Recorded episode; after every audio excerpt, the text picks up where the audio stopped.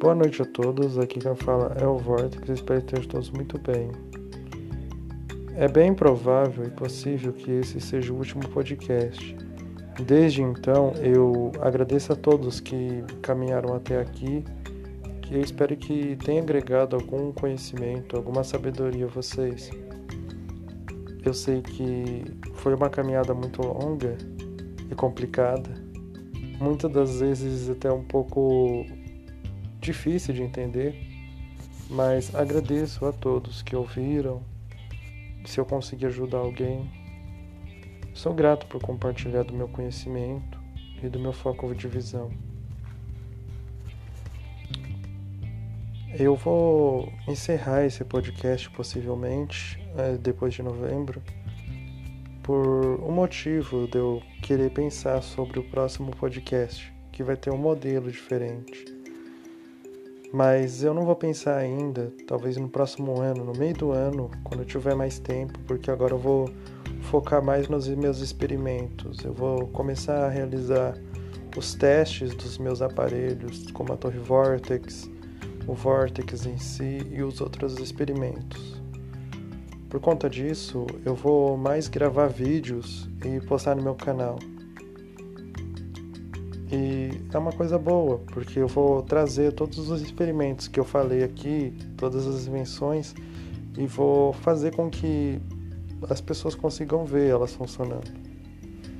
Mas o que eu vou falar aqui vai ser um podcast mais para dar uma quebra de realidade uma questionalidade, pois eu descobri algo e eu acho que eu deveria ter contado para vocês antes.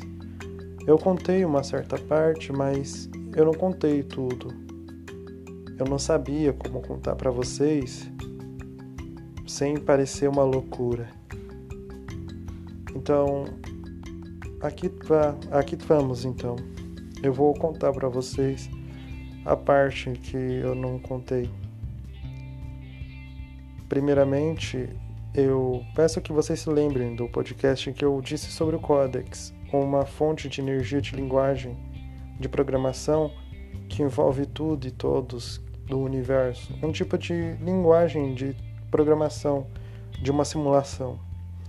E o podcast é sobre isso. Eu descobri que estamos em uma simulação e eu posso provar. Mas antes, o que determina essa questionalidade. Se eu questiono que estou dentro de uma simulação, isso é um efeito da própria simulação se auto-questionando, ou isso significa algo mais profundo. E eu vou colocar em pauta quando for necessário. Bom, primeiramente, alguns fatores podem provar que estamos em uma simulação. Alguns são bugs, porque se a gente for visualizar simulações, temos jogos 3D, temos tecnologias como inteligências artificiais e até mesmo as realidades aumentadas. Tendo isso, muitas pessoas desde um tempo para cá começaram a questionar, não só por conta dos efeitos em que está acontecendo na Terra ou na natureza, mas também por alguns efeitos de objetos os mais conhecidos como efeito Mandela. Objetos, pessoas, lugares, eventos que aconteceram para várias pessoas que juram de pé juntos que aquilo foi daquela forma, mas quando vão pesquisar ou quando buscam em algum livro, tudo mudou, não é exatamente o que ela se lembra. Falsas memórias, algo reautoprogramável. Tendo isso em mente, a gente começa a questionar por exemplo, o do jogo Monopoly, o personagem da caixa. Muitas pessoas acreditam que a imagem da logo, o bonequinho, ele tinha um monóculo. E muitas pessoas julgam que era assim. Mas quando você for ver, pesquisar, o personagem nunca teve um monóculo. Até eu fiquei intrigado com isso, porque eu já tive o jogo, e a caixa, ela tinha um monóculo. Eu já tinha jogado esse jogo, mas de repente mudou, não era isso que a gente pensava. E isso é que torna uma complexibilidade. Mas bom, vamos explicar. A primeira pessoa que descobriu que estávamos dentro de uma matrix foi Nikola Tesla.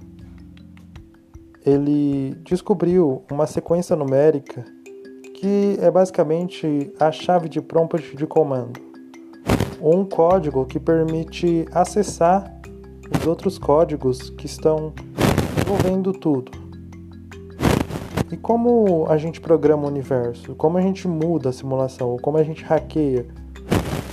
Bom, nossa simulação ela é feita a partir de três princípios, assim como os princípios de Nikola Tesla: energia, frequência e vibração. E se você for analisar, a própria estrutura do átomo tem três camadas: o núcleo, a camada eletrônica e também tem os elétrons. Cada átomo tem uma estrutura, três seres. E tudo isso se determina em um pequeno espaço. Até a própria física quântica determina isso, que existe uma movimentação. Eu vou explicar dois fenômenos que podem provar que existimos em uma simulação se baseando que essa simulação possa ser feita por um computador de alto avanço, mas ele não vai gastar toda a energia. Você já se perguntou o que acontece para algo que quando não observamos? O experimento da dupla fenda explica isso. Quando observamos um objeto, determinamos sua trajetória e determinamos seu envolvimento. Um exemplo é: se você disparar partículas em uma fenda, as partículas vão formar um padrão comum. Mas quando você observa a fenda, as partículas agem como onda. E essa ação, através do observador, determina a posição das partículas e elas formam mais camadas e desenhos, provando que, de alguma forma, nós estamos construindo o que chamamos de simulação. E que computador melhor seria para construir tudo se não um computador de alto processamento que tem todos esses princípios do universo e mais um pouco a mais. Nosso corpo é uma fábrica de energia, mais do que um computador precisa para conseguir manipular a eventualidade. Se a gente for analisar, nosso cérebro ele trabalha não só pelos nossos estados físicos, como andar, falar, se emocionar, todos os sentimentos. Mas inconscientemente ele vibra em frequência e energia de espectro de trabalho desconhecidos e que estão em outro estado dimensional. E se por acaso cada um de nós somos esse grande computador que determina e forma tudo? Ah, mas aí não tem uma questão. Como assim um computador que determina e forma tudo? Se fosse assim, é, antigamente, antes da Terra ser criada, tinha um ser humano olhando. Não, não, não entenderam. É basicamente assim. Sim, existe uma rede de consciências que eu falei para vocês. E é isso que é importante. Imagine vários computadores conectados entre si. O grande poder de processamento que esses computadores teriam de criar e interligar entre si ou até mesmo resolucionar dados, informações. E como a gente já sabe pela nossa física normal, nossa a energia ela não pode ser criada a partir do nada. Ela não existe, não deixa de existir, ela apenas se transforma. Tendo em mão, a nossa informação nunca foi perdida, ela sempre existiu em um estado só determinaria que nós entrássemos nesse estado para a gente recuperar esses dados. É como um backup. Toda ação e reação envolveu uma eventualidade. E memórias são como um backup para o nosso computador quântico. Nosso cérebro é como um computador quântico. Processamos informações como falar, andar, sorrir, nossos sentimentos, nossas ações. E tem pessoas que entram no piloto automático, que elas acabam seguindo uma rotina, um padrão, como se elas fizessem isso para poupar energia. Por exemplo, pessoas que têm rotina, elas fazem uma coisa pré-codificada, uma coisa pré-programada, para que elas consigam manter seu estado de energia o suficiente. O estado das coisas muda nossa expectativa. Um exemplo melhor, porque senão vai ficar muito difícil de entender. Imagine um experimento em uma sala. Tem um professor de química e uma sala de alunos extremamente curiosos para saber o que vai ser experimentado nessa sala. O professor ele vai misturar alguns elementos químicos que têm reação em cadeia. Porém, a probabilidade desses elementos químicos de iniciar uma reação é de um minuto ou até mesmo de dois minutos. Se baseando que ele tem uma taxa de possibilidade de 5% ou 1%, a reação pode acontecer demorado de acordo com o que está predeterminado para iniciar a reação. Mas imagine o seguinte: ele começou o experimento, ele fez os elementos começarem a reagir. Só que visualize o que está acontecendo. A ação de vários alunos ansiosos para ver este experimento funcionando, a reação iniciando, a ação se desenvolvendo, gera energia. As, essa, esses alunos estão vibrando, estão emitindo frequência e energia para que haja uma eventualidade tornando a probabilidade da reação química mais viável. Por exemplo, absolutamente se de 1 um a 1 um minuto, em um segundo começou a reação, por conta da influência dos alunos sobre a matéria. A interação da insingularidade da energia informacional dessa, dos alunos provocou uma mudança no estado dos átomos. E agora eu vou explicar para vocês como é que o Codex é a linguagem central do universo. Vamos ver o passado: bruxas, bruxos, magos, magistas, astrônomos. Bruxas, por exemplo. A todo ritual, magia, tem que desenhar algum símbolo, uma forma geométrica, um círculo, um triângulo, uma estrela, um decaedro, uma forma geométrica. Vocês já se perguntaram por que precisa desenhar uma forma, um símbolo, uma coisa que tenha pontas ou geometria? A resposta é o seguinte: é porque a geometria é a linguagem do universo. Mas como assim? Eu não entendi. Pensa assim, Nikola Tesla ele fez um mapa para a gente entender mais ou menos como é isso. Através do número 3, 6 e 9, podemos desenhar um triângulo. Se baseando nisso, a numerologia que a gente utiliza pode formar formas, símbolos e até mesmo formas geométricas complexas. Por exemplo, se a gente multiplicar um número e no espaço de um círculo vai aumentando, formando símbolos, cria oscilação e assim se inicia com a flexibilidade. Vemos isso acontecer não só no estado de objetos, mas na própria natureza. A geometria áurea, composta dentro dos girassóis, também a sequência de Fibonacci.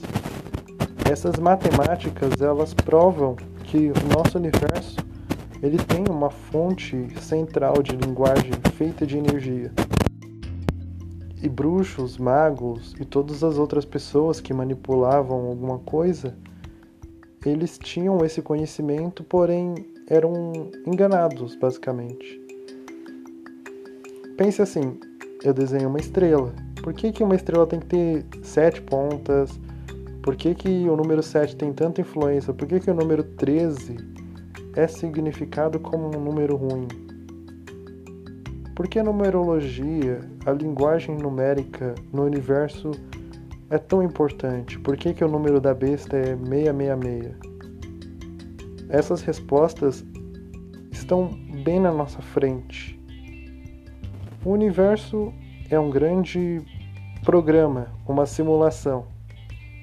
E nós estamos construindo essa simulação a cada dia, em que levantamos, que fazemos uma ação, que locomovemos, que pensamos, que falamos. Quando deixamos de observar algo, nunca questionamos se essa coisa continua existindo ou não. É como o gato de Schrödinger. Se a gente colocar um objeto dentro de uma caixa, a gente sabe que está dentro da caixa, mas depois de um tempo, se a gente esquecer que o objeto está dentro da caixa, pode acontecer um fenômeno muito estranho. E se por acaso eu esqueci que eu tinha deixado o objeto dentro da caixa de um certo tempo, e quando eu retorno, o objeto não está mais lá? O que aconteceu? O fato de eu ter esquecido mudou a realidade, mudou o que o objeto estaria fazendo isso provaria muita coisa. Por exemplo, os eventos, coisas que estão acontecendo. Pense, primeiramente, por que, que alguém criaria uma simulação tão complexa, com seres pensantes e computadores que se auto-reconstroem?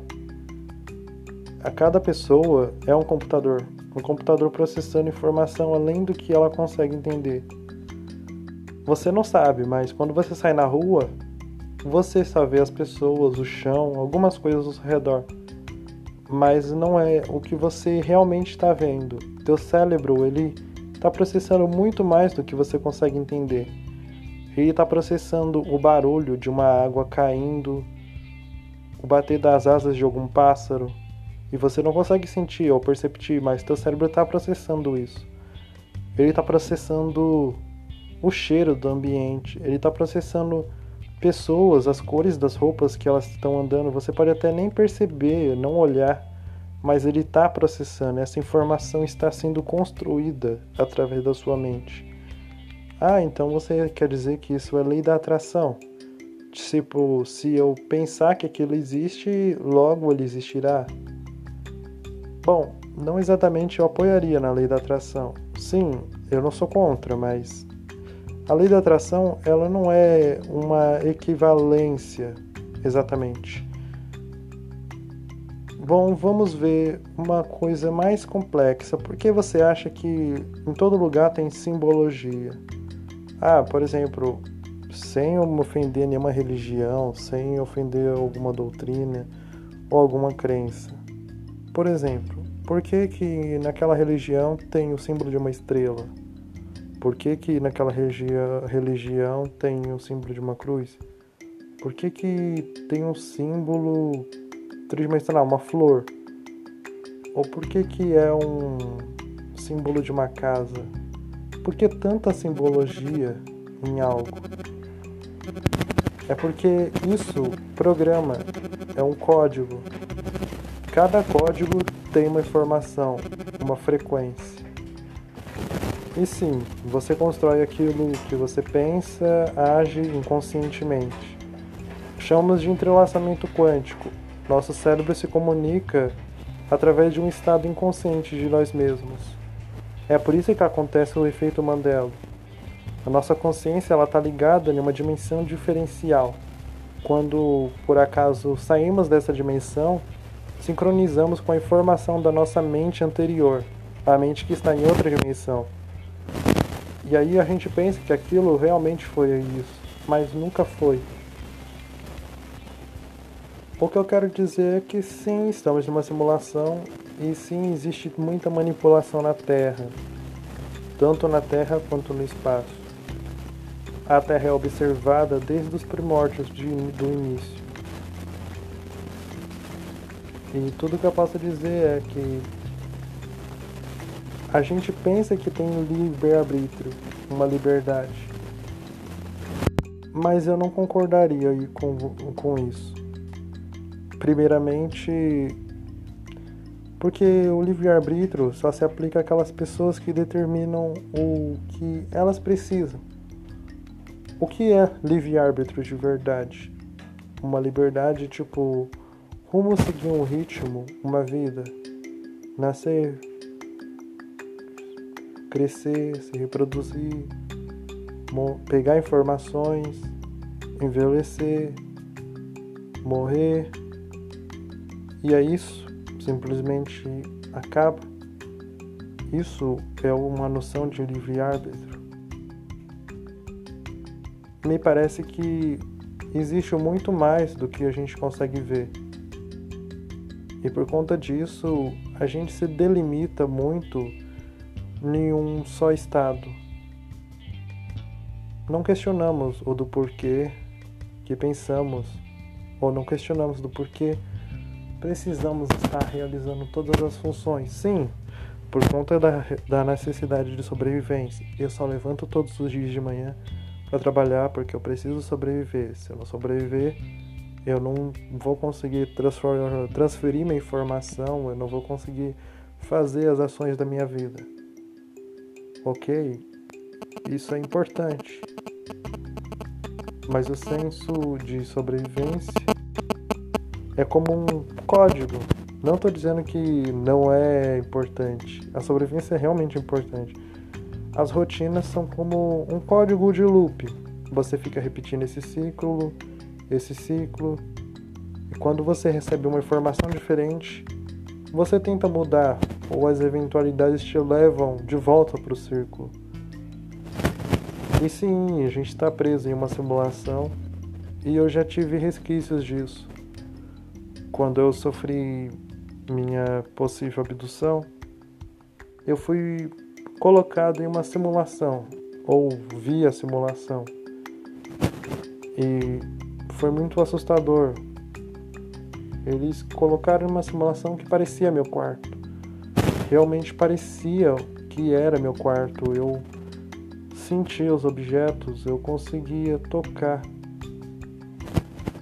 e eu vi que era uma simulação depois que eu vi luzes amarelas construindo as paredes, subindo como se fossem linhas de uma placa eletrônica, subindo, formando um circuito. E essas linhas amarelas reconstruíam a parede exatamente como eram. Depois que isso aconteceu, eu fiquei com essa dúvida na cabeça por muito tempo. É claro, o Codex é a linguagem do universo, mas eu acredito que não esteja. Muitos ainda não estão prontos para conseguir ler essa informação ou conseguir entender. Agora mesmo, não que seja supersticioso, a numeração que está aparecendo aqui no horário é 2222, uma sincronicidade, uma eventualidade numérica no espectro de quântico do universo é muito assustador e também é muito importante. Eu não sei explicar exatamente o que ocorre ou o que está havendo com cada coisa. Mas de uma coisa eu sei, que a gente está em uma simulação e o segredo para controlar ela é vibrar, ter mais energia e também tem que encontrar a nossa sintonização. Quando sintonizamos a algo, manifestamos. Estamos criando cada dia o mundo em que nos cerca, as ações que nos arrodeia, as eventualidades constroem dimensões diferentes. A indecisão cria probabilidades que se tornam em meio de energia outras dimensões. Então, assim, Esse tempo todo estávamos dentro de uma simulação, me perguntando por quê. Vamos supor que seja uma civilização no futuro, se baseando no grande filtro. Imagine que nós não conseguimos passar pelo grande filtro que todas as civilizações têm que passar. Chegamos ao tempo em que morremos, a humanidade não sobreviveu. E existe uma civilização mais avançada, que também está com esse grande problema. Só que eles encontraram um meio de reproduzir o que está na nossa dimensão, ou seja, o que existia antes. Nossa dimensão, para eles, agora é uma simulação. Eles começaram a reproduzir do início. Recriaram tudo e estão assistindo essa simulação para ter a resposta de do que fazer diferente para conseguir atravessar o grande filtro.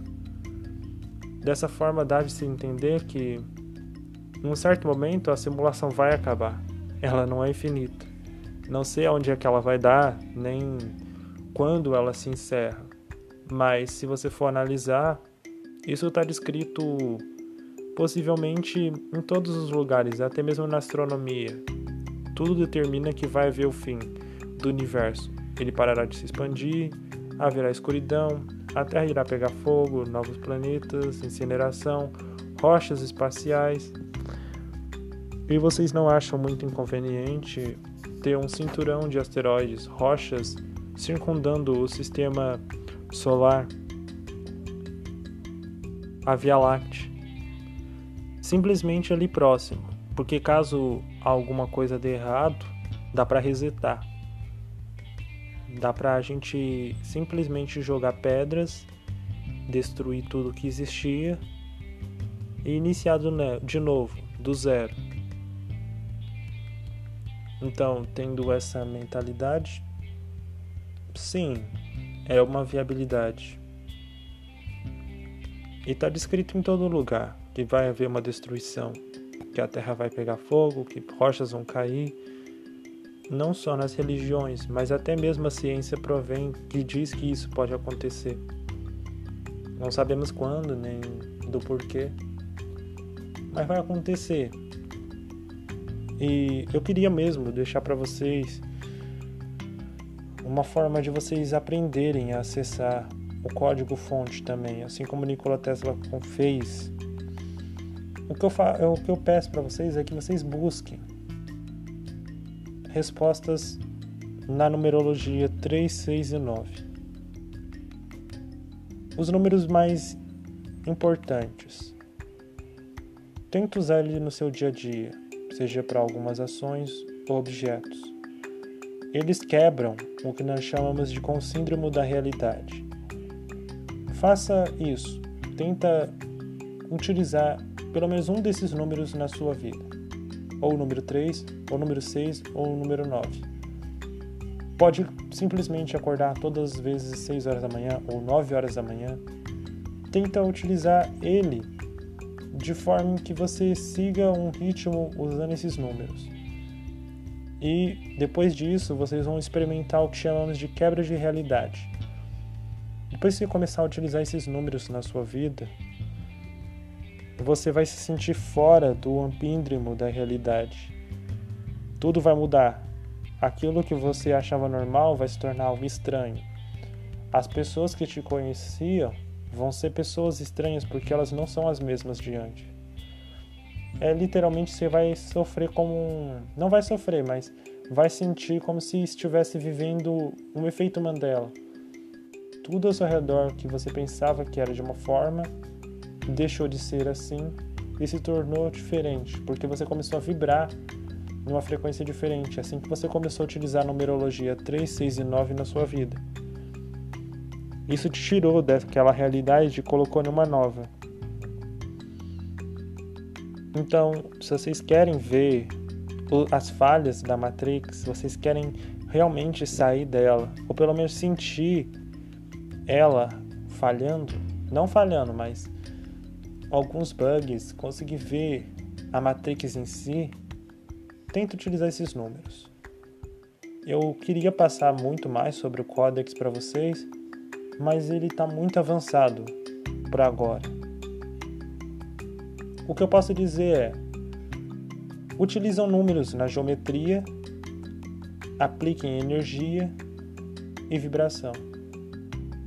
Nosso cérebro faz isso inconscientemente e conscientemente. Construímos, vibramos, emocionamos, sentimentos provocam eventos, e eventos decorrentes provocam efeitos decorrentes. Mas façam isso. Se vocês quiserem ver o que há fora da Matrix ou ter uma estatística de realidade diferente, usem os números 3, 6 e 9 nas suas rotinas, nos seus amanheceres, ou em qualquer coisa, vocês vão ver que realmente vocês estão em uma simulação. eu não sei ainda como que sai da simulação em si. Dá pra gente ter a noção de que estamos nela.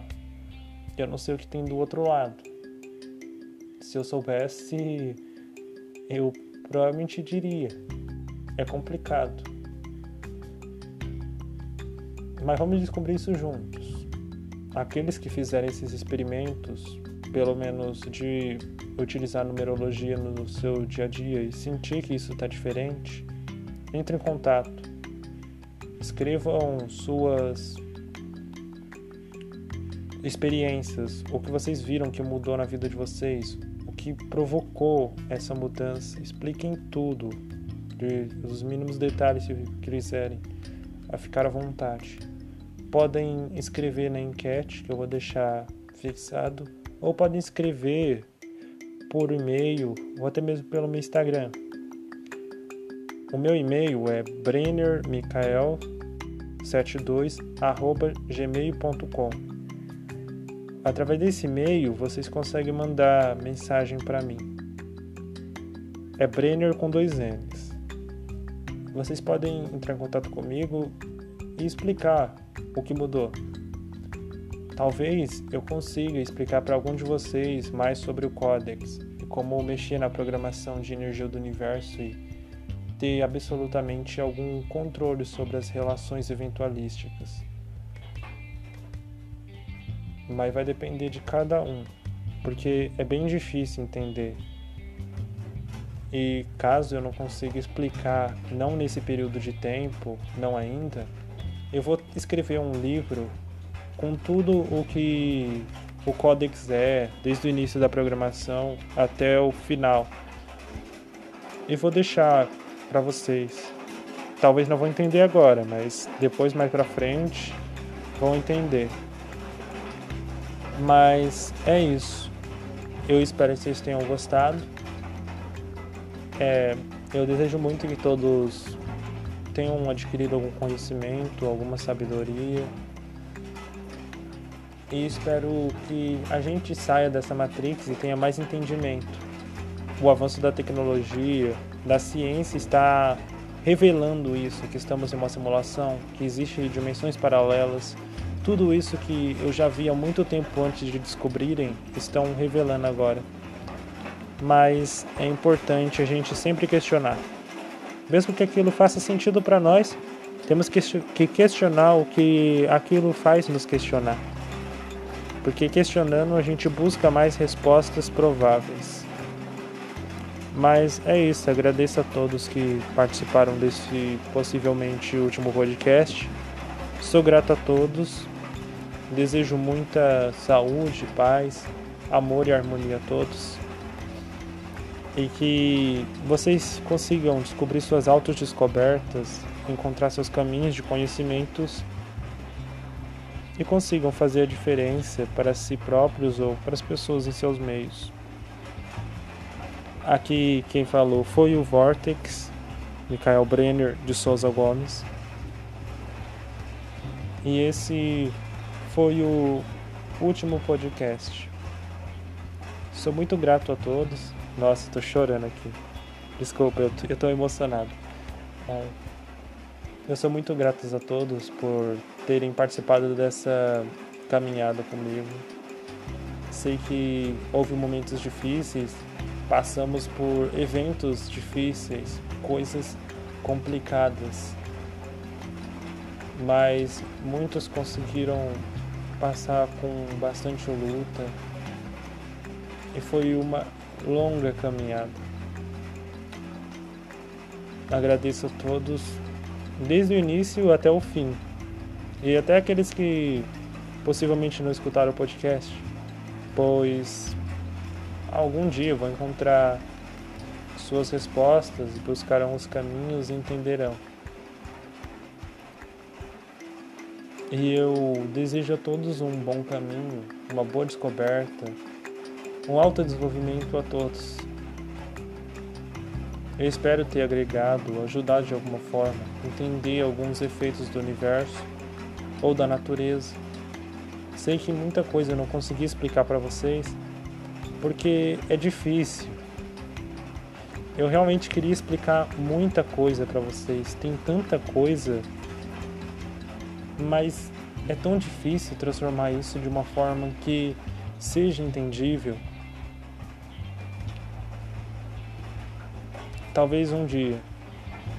E eu também eu, talvez não esteja aqui, mas eu vou deixar um livro, algum arquivo com esses conhecimentos, se eu conseguir torná-los entendíveis ou mais ou menos entendíveis. Eu vou deixar por aí e quem sabe no futuro descubra e entenda. Mas é isso. Eu hoje eu tenho 20 anos. Foi uma caminhada muito grande. Eu estou muito feliz e emocionado ao mesmo tempo. Nossa, eu sei que foi difícil, teve vários problemas também nesse podcast. Alguns até falhando o som, a frequência. Ai. Vocês são minha família, mesmo que eu não conheça nenhum de vocês. Eu sinto a conexão com todos vocês, pessoas, todos os ouvintes. Eu espero ter ajudado. Desejo uma boa noite a todos, um bom final de ano, um feliz Natal ou um feliz ano novo ou uma virada de século. Sei que foi muito difícil, mas vamos vencer tudo isso juntos. Obrigado e até breve. Não sei quando, mas até breve. Até. Aqui quem falou foi o Vortex. É isso e até.